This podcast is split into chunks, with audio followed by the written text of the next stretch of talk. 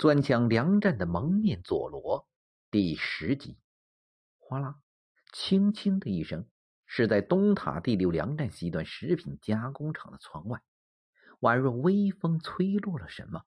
王学军他们三人心头一紧，神经紧绷起来，竭力辨听着。一丝不易觉察的金属扭曲的声音被他们捕捉到了。王学军判断，那是两端被焊在窗上的十六毫米处铁栏杆被弯曲的声音。呆了，三个人心头掠过了一丝紧张、冲动和兴奋。别动，让他们进来，到东头再抓，按商量的办。王学军压低了嗓音道：“他们早已经商定，要将罪犯放进来，等他们进入东端营业时候，断其退路。”趁机撬压办公室实施犯罪不备之动，将其现行抓获。时间刻不容缓。三人手中的枪为防不安全，均未上膛。可此刻，由于加工间的紧连着仓库，再拉枪击很可能惊动罪犯。三人心中一阵的紧张。滋一声，加工间的门被推开了。三人屏住呼吸，隐身在中间通道两侧的梁垛当中。伸手不见五指的黑暗当中，借着梁垛缝隙露出的窗外微光，辨出加工间内冒出两个高高的黑影，幽灵般的在黑暗中顺通道走过来，间或黑暗中打闪般的跳过一丝光斑，是两个幽灵手中的尺把长的刀，闪烁着寒光。两个黑影迅速的从他们鼻尖下飘过去，踏进了营业室。绕过柜台，趴在办公开票的窗台上窥视着。王学军他们趁机拉开了枪机，分别按计划向营业室的门口两侧移动。可就在这时，意外的情况发生了。两名歹徒不知是感觉到异常，还是另有所谋，一转身，几大步便向来路退了回来，很快便踏进了粮库的门。不能让他们再溜走了，不容再思考。组长王学军一挥手。随即一拉手边灯的开关绳，糟糕，电源被掐断了。说时迟，那时快，三人不约而同的挺身站起，大吼道：“站住！举起手来！”两只电筒炫目的光柱牢牢的照住了两位歹徒。只见两个人均是黑色眼罩蒙面，一身黑衣，黑色手套，如同厉鬼一般阴森可怖，手中高扬起闪亮的尖刀。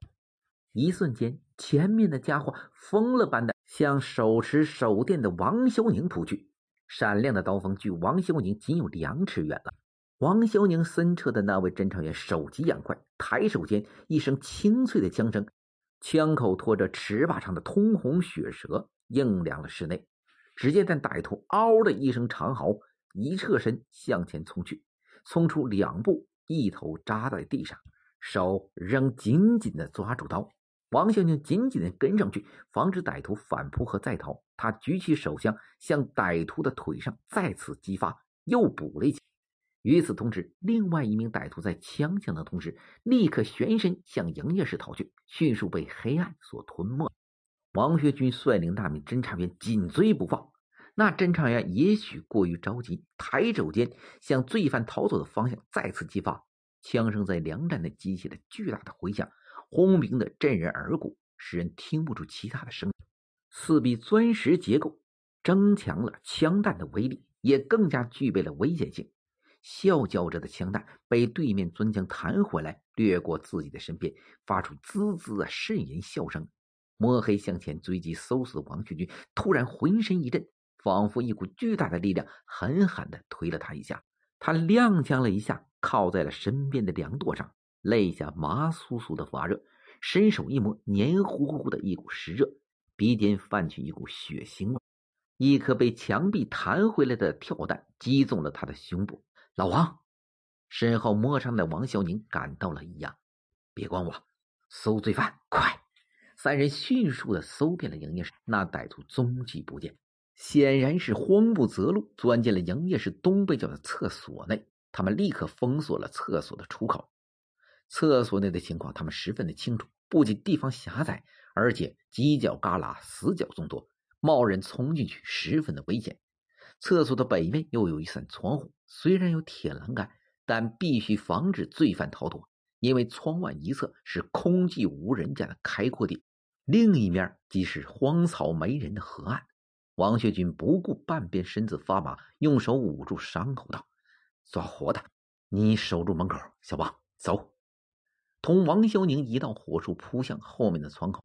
当看到铁栏杆完好无损时，王勋军这才放下了悬着的心。罪犯尚匿身在厕所当中，无疑是被关进了笼子。他把王修宁留在了窗外监视，又回到了营业室当中。